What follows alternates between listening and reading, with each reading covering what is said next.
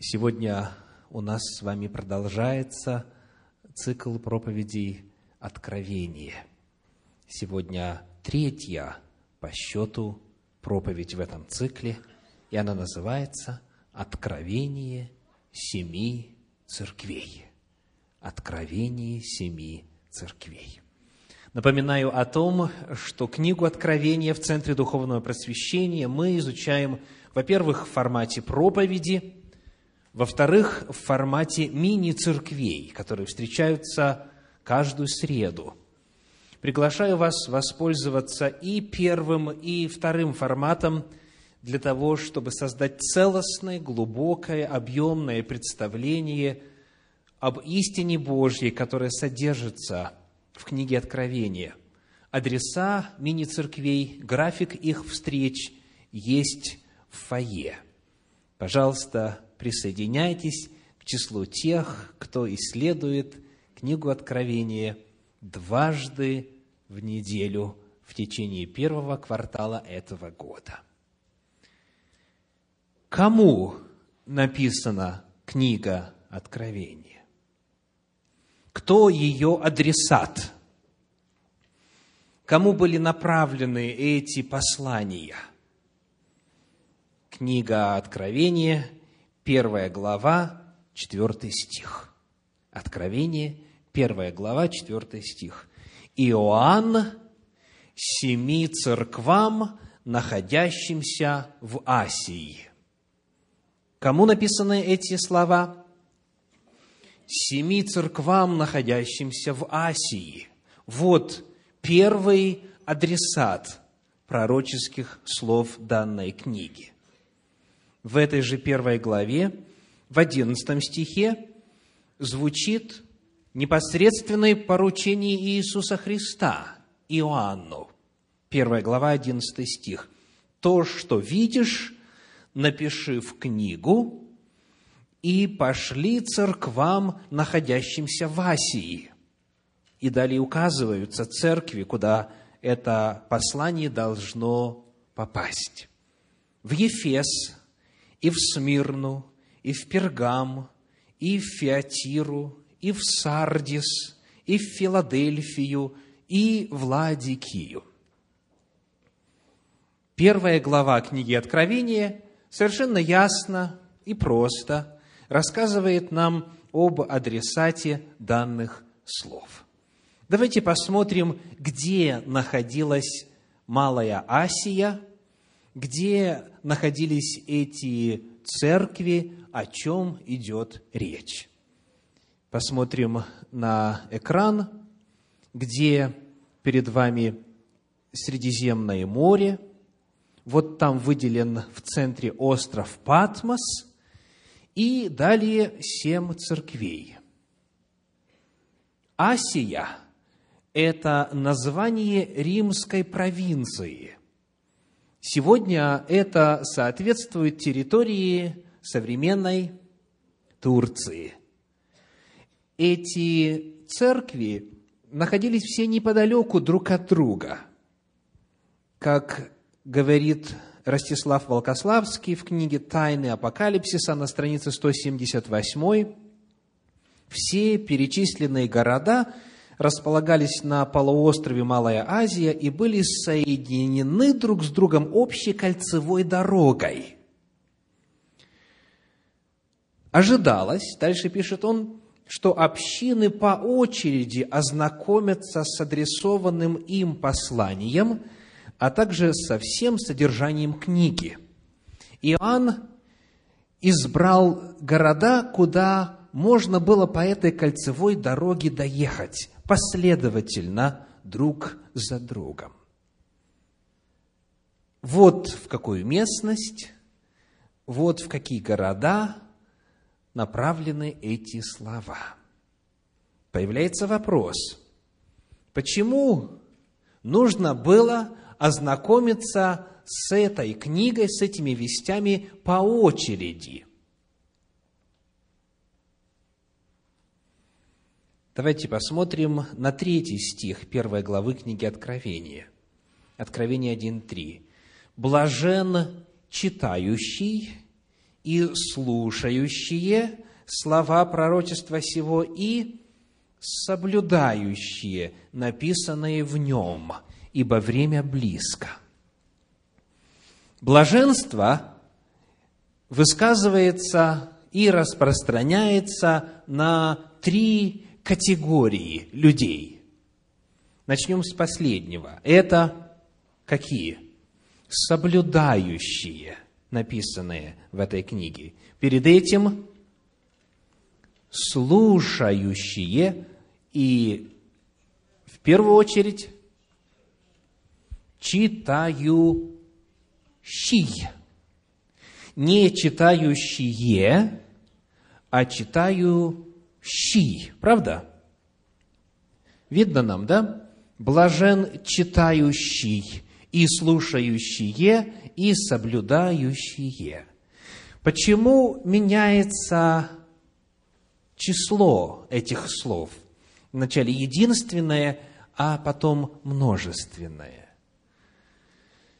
Дело в том, во-первых, что материалы для письма были весьма дорогостоящими. И позволить иметь несколько, а тем более много копий одного и того же документа – было просто довольно накладно. В те времена и уровень грамотности также оставлял желать лучшего.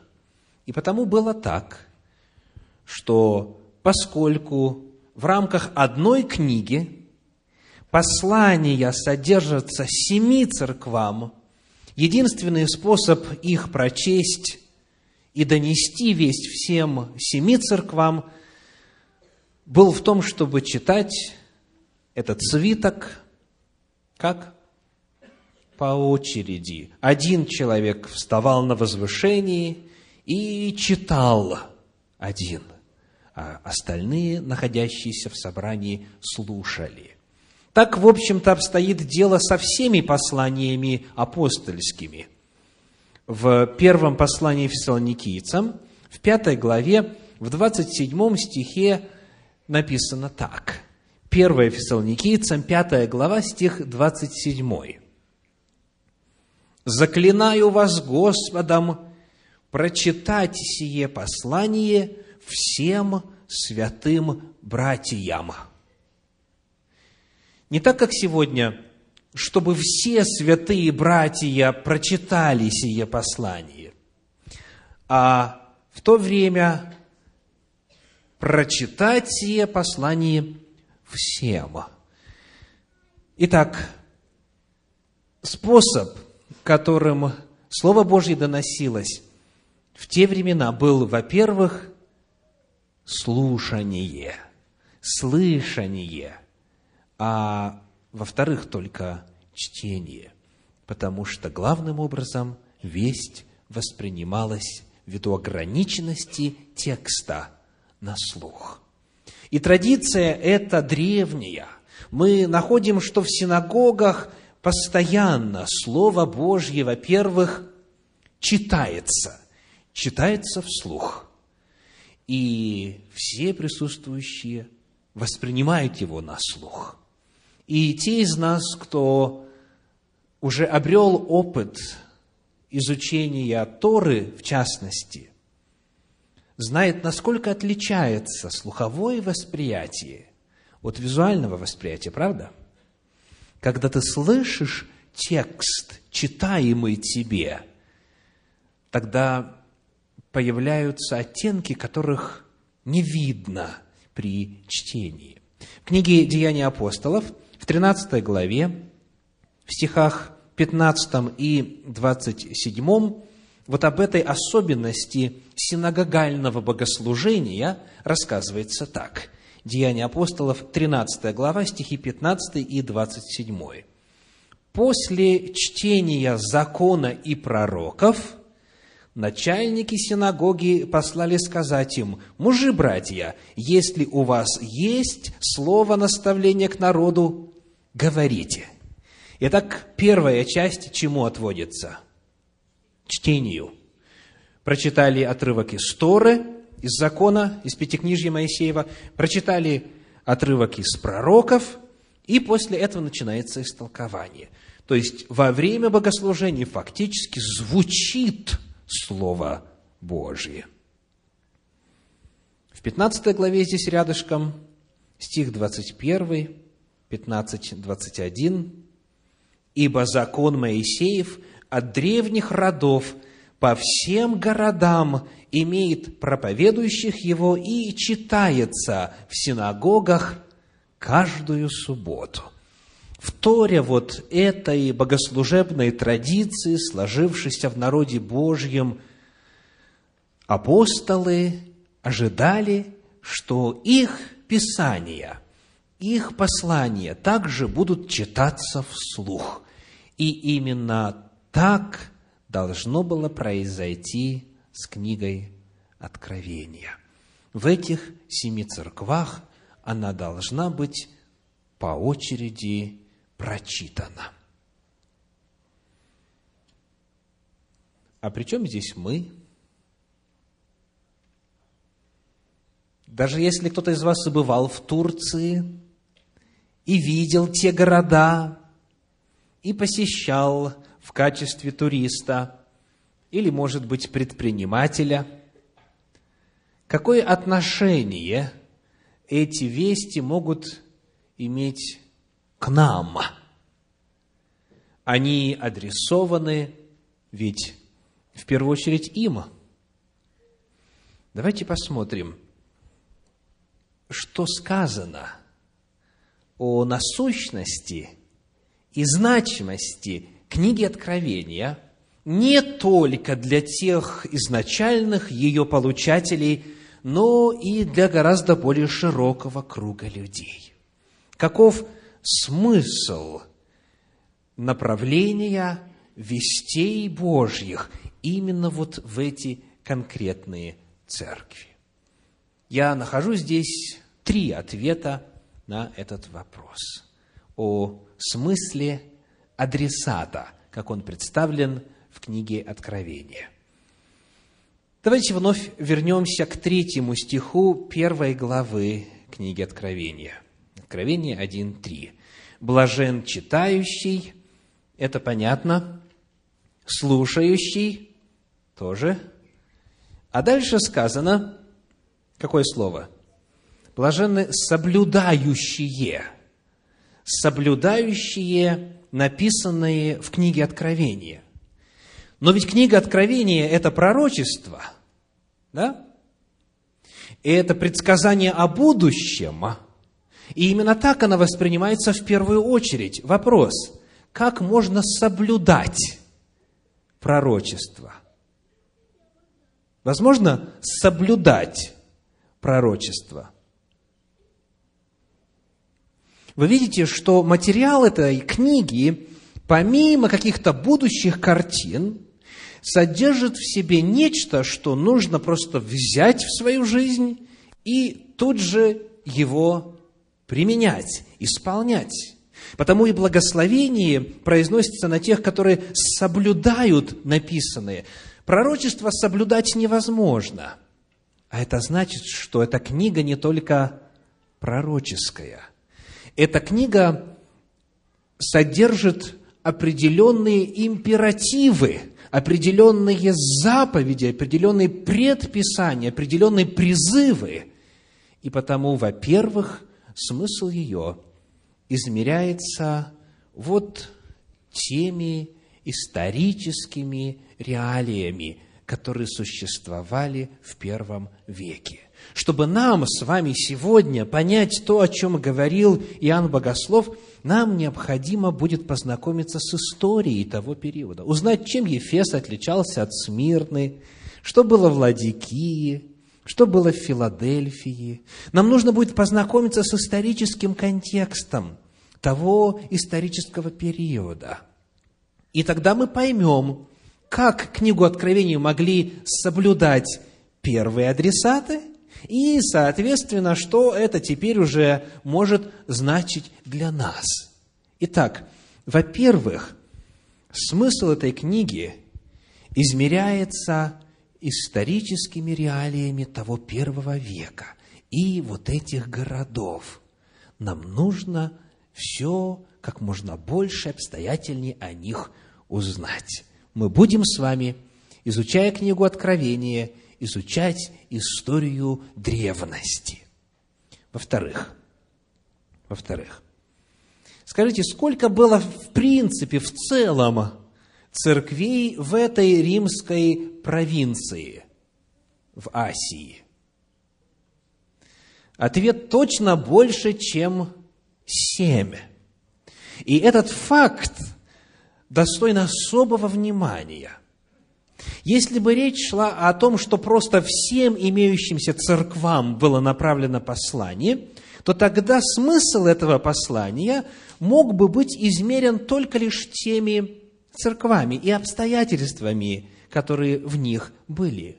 Но мы узнаем, что церквей на самом деле было больше. Давайте о некоторых из них упомянем.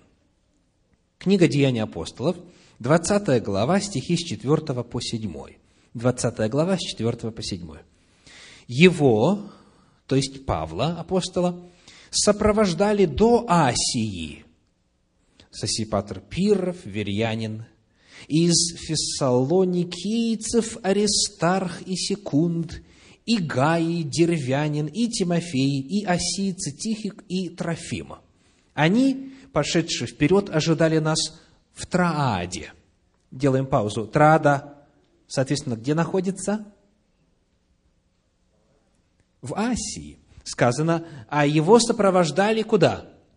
До Асии.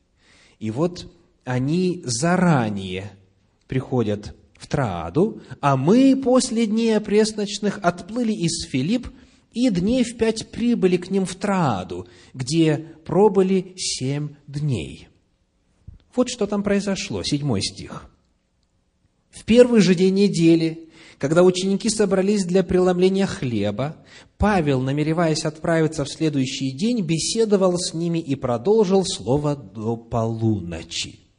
Что мы обнаруживаем в Трааде? Соответственно, церковь. Там есть ученики, которые ждали прибытия апостола, которые собрались довольно поздно, потому что он намеревался утром следующего дня отправиться. Таким образом, там, оказывается, тоже была церковь. Если у вас есть возможность прямо сейчас, сидя на проповеди, открыть карту Средиземноморья первого века нашей эры, посмотрите, где находится Троада – если у вас цветная карта, она должна быть э, на последних страницах вашей Библии, и там вы найдете Трааду. Кто нашел? Она находится тоже, как мы видим, на побережье моря, и рядом как раз находятся вот эти города, куда и были посланы послания. То есть Траада тоже находится в той же самой римской провинции, причем рядышком с городами, куда Господь повелел Иоанну отослать книгу Откровения. Помимо этого, если вы можете по-прежнему смотреть на карту, найдите, пожалуйста, еще два города. А я пока прочитаю из послания Колоссянам 4 главы, стихи 13 и 16. Колоссянам 4 глава, стихи 13 и 16. «Свидетельствую о нем, что он имеет великую ревность и заботу о вас, то есть о ком? О тех, кто находится в Колоссах, в Колосской церкви, и о находящихся в Ладикии, город, который упоминается в книге Откровения, и где? Иераполе, 16 стих. «Когда это послание прочитано будет у вас, то распорядитесь, чтобы оно было прочитано и в Ладикийской церкви, а то, которое из Ладикии, прочитайте и вы». Итак, еще у нас два города есть. Это Колоссы и Иераполь. Это все также находится рядышком, в той же самой местности и так далее. Мы нашли минимум три еще церкви которые также находились в римской провинции Асия, но куда Господь не повелел Иоанну написать книгу Откровения. Соответственно, вывод какой? Что эти церкви были намеренно выбраны из имеющихся. По какой-то причине Господь выбрал именно вот эти, именно семя церквей. И само число семь сразу же обращает на себя внимание. Если было десять, а в общем-то было еще больше, а выбрано только семь, то, естественно, это сделано по какой-то причине, правда? Какая же может быть причина? Вот что в своей лекции на книгу «Откровение» сказал в свое время Александр Мень. Почему автор обращается к семи церквам? Церквей в Асии гораздо больше. Они были насаждены апостолами Петром и Павлом. Но для того, чтобы изобразить полноту церкви вселенской, Иоанн берет семь церквей. Семь – это древнее священное число, обозначающее что? Полноту. Итак, эта весть не только конкретным людям в конкретных семи церквах, это весть в силу числа избранных церквей, согласно прочитанному комментарию, весть для всей церкви, потому что семь – это число полноты. И в действительности в самой книге Откровения мы семь раз находим вот такую фразу – Давайте прочитаем, как она в первый раз звучит во второй главе книги Откровения в седьмом стихе. Откровение, вторая глава, седьмой стих. «Имеющий ухо да слышит, что Дух говорит церквам». Эта же фраза у нас есть и в стихе 11 второй главы, и 17, и 29, и в третьей главе, в стихе 6, 13 и 22. То есть, после вести каждой из этих семи церквей, вдруг вот такая фраза, «Имеющий ухо да слышит, что Дух говорит кому?» Церквам. Видите множественное число? То есть, оказывается, не только каждой из этих семи церквей было направлено это письмо, а вообще всем церквам, которые имелись на тот момент – и которые имеются сегодня. То есть всем поместным церквам эта весть будет полезной и нужной. И потому здесь, в этих семи посланиях, Господь передает Иоанну палитру главных, возможных духовных состояний любой церкви. Вот в этих семи церквах как бы мозаика духовной жизни от самого лучшего состояния до самого худшего состояния представлена. И потому, во-вторых, эта весть не только церквам первого века и вот этих семи названным, это весть для Вселенской Церкви, для всех церквей, потому что там содержатся духовные уроки, которые каждую поместную церковь могут в себя вместить. В этих семи типах церквей может найти себя любая церковь во Вселенской Церкви Божьей. Потому, знакомясь с вестями семи церквам, мы будем прилагать их к себе, к нашей поместной церкви и каждому из нас лично. Каждый из нас найдет там весть для себя, потому что семь – это число полноты. И в-третьих, смысл вестей семи церквам, помимо уже сказанного, также включает в себя и то, что прямо указано в стихах 19 и 20 первой главы книги Откровения. Откровение, первая глава, стихи 19 и 20. «Итак, напиши, что ты видел, и что есть, и что будет после сего». Пока сделаем паузу, я прочитаю этот же самый стих в современном переводе Российского библейского общества. Сказано, «Итак, запиши, что ты увидел, двоеточие. Запиши, что ты увидел. То, что есть, и то, чему суждено свершиться потом. Итак, Господь Иисус Христос говорит Иоанну, вести, которые я тебе даю, они описывают настоящее – они описывают духовное состояние церквей, которым посланы, а также они описывают и то, чему надлежит быть после всего. И эта фраза, это заявление подается именно в контексте вести семи церквам. В следующем 20 стихе написано так.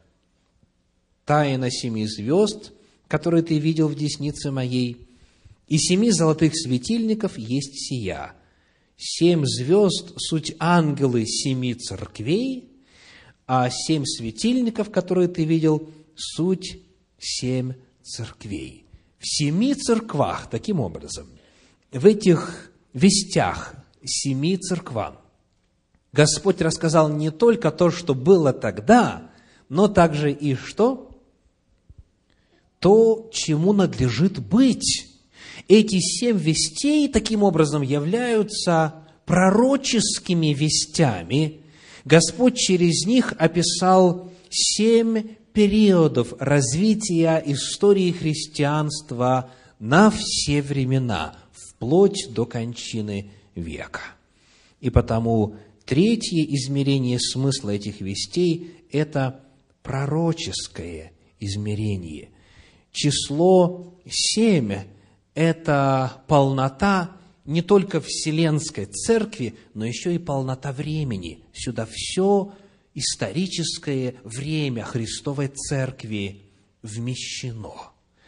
Потому, исследуя эти вести, мы будем также исследовать и историю Христовой Церкви от первого века и до конца дней.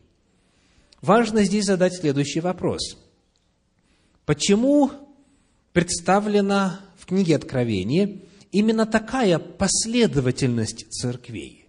Почему бы вначале не послать Владикию и не сделать обратный круг, например? Почему послать именно вот в такой последовательности?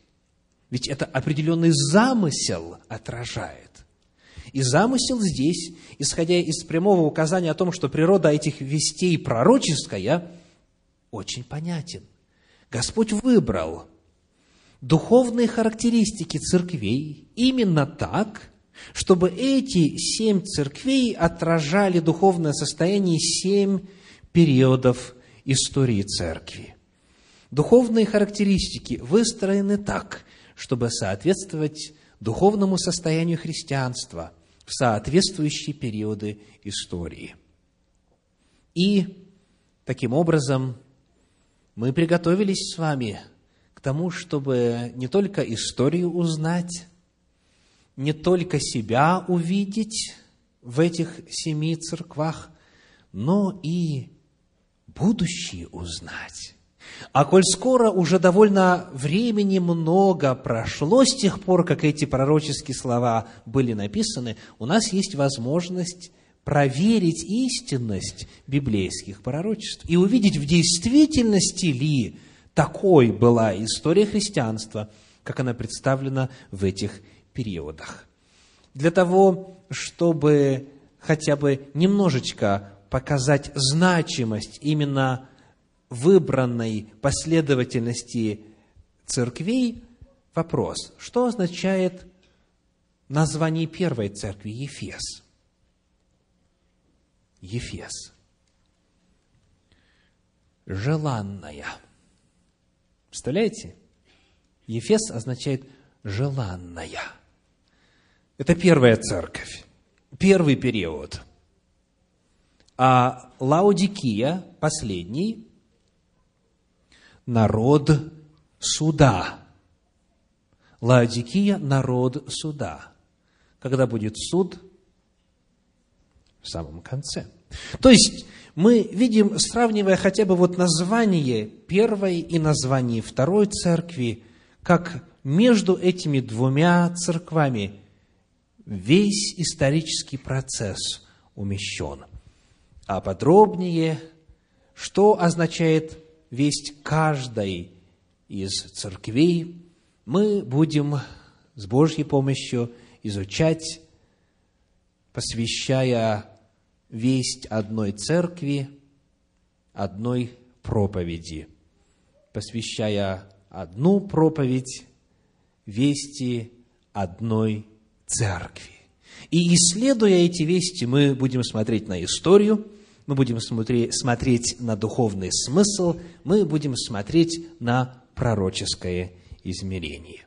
Итак, сегодня, исследуя первую главу книги Откровения, пытаясь определить, каким же может быть значимость и насущность этого материала для каждого из нас, мы увидели три главных измерения смысла вести семи церквам. Во-первых, какое измерение? Историческое. Историческое. Эта весть была насущна, значима и предназначалась семи конкретным поместным церквам. Во-вторых, какое измерение? Духовное. Это типы разного духовного состояния, которые могут быть применимы к любой из церквей во все времена. И, наконец, третье измерение какое? Пророческое. Это весть об истории христианства. И вот в завершение давайте посмотрим на то, как эти церкви представлены, в каком образе они поданы. Книга Откровения, первая глава, стихи 12 и 13. Откровение, первая глава, стихи 12 и 13. «Я обратился, чтобы увидеть, чей голос, говоривший со мною, и, обратившись, увидел семь золотых светильников, как мы выяснили раньше, семь золотых лампад, семь золотых подсвечников. И далее. И посреди семи светильников, подобного Сыну Человеческому, облеченного в падир и по персям опоясанного золотым поясом. Мы выяснили в минувший раз, что здесь представлена картина святилища, ибо минора, семисвешник, стоит во святом, в первом отделении святилища. Скажите, что делал священник? Что делал священнодействователь, находясь рядом со светильником, находясь рядом с этой минорой? Какая весть передается нам вот этим образом, что Иисус Христос в качестве первосвященника, в качестве священнодействователя стоит в непосредственной близости, стоит среди, находится непосредственно рядом вот с этими подсвечниками, с этим семисвешником. Давайте посмотрим на книгу Исход, 27 главу, стихи 20 и 21.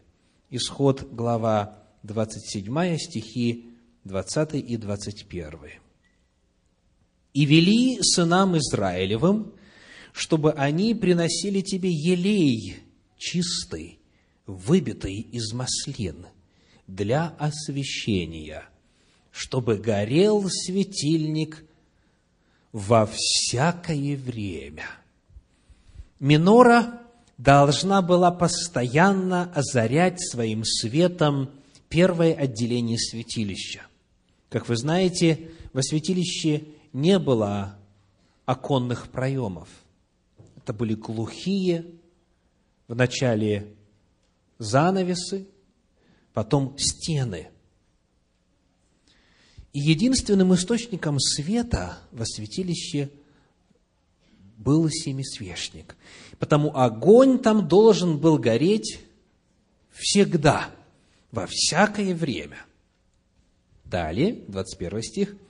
«В скинии собрания, вне завесы, которая пред ковчегом откровения, будет зажигать его Аарон и сыновья его от вечера до утра пред лицем Господним. Это устав вечный для поколений их от сынов Израилевых. Чем занимался священник, чем занимался Аарон с сыновьями? Он отвечал за то, чтобы светильник всегда горел. Он должен был зажигать его от вечера до утра, сказано. Еще одно место, которое описывает деятельность и обязанности священников по отношению к миноре, это книга Исход 30 глава. Книга Исход 30 глава, стихи 7 и 8. 30 глава, стихи 7 и 8. На нем Аарон будет курить благовонным курением, описывается золотой жертвенник, кадильный, каждое утро, когда он приготовляет лампады, будет курить им. И когда Аарон зажигает лампады вечером. Итак, мы находим, что дважды в день, утром и вечером, священник обслуживал минору. Что же означает приготовлять лампады? Вот как это объясняют знатоки Торы, в первую очередь Раши, он говорит, это означает очищение сосудов светильника от пепла фитилей, нагоревшего за ночь, во-вторых, комментарий Санчина, классический иудейский комментарий, пишет, обязанность очищать минору утром, заменяя фитили и добавляя масло, лежало на Агароне и его сыновьях. Таким образом, священники заботились о надлежащем состоянии всех семи лампад – огонь всегда должен был гореть. Они снимали нагар, они меняли фитили, они заливали масло, они ответственны были за то, чтобы светильник находился в надлежащем состоянии. Вот что делает Иисус Христос. Он находится в непосредственной близи с этим семисвешником, для того, чтобы заботиться о семи лампадах, для того, чтобы помогать и делать все необходимое, чтобы свет всегда горел. Какое это отношение имеет к нам сегодня? Эти семь лампад, сказано, это семь церквей. Потому здесь представлена удивительная картина, согласно которой – и Иисус Христос, наш первосвященник, находясь в непосредственной близи от нас, постоянно заботится о нас, делая нас способными светить, делая нас способными выполнять миссию и предназначение церкви. Здесь представлена картина заботы о церкви. Иисус Христос, уходя с нашей земли, оставил такие слова, которые записаны в Евангелии от Матфея в 28 главе, в 20 стихе. Матфея 28, 20. «И се я с вами во все дни до скончания века. Аминь». Мы видим, что обещание Иисуса Христа пребывать рядом со своей церковью, с представителями церкви, со служителями церкви в действительности исполняется. Здесь он оставил обетование, а в книге Откровения, в первой главе, он представлен как осуществляющий эту заботу, как фактически находящийся среди этих лампад. Он среди своей церкви и в первом веке, и сегодня. И вот это главная благая весть, которая звучит касательно церквей в этой сегодняшней проповеди.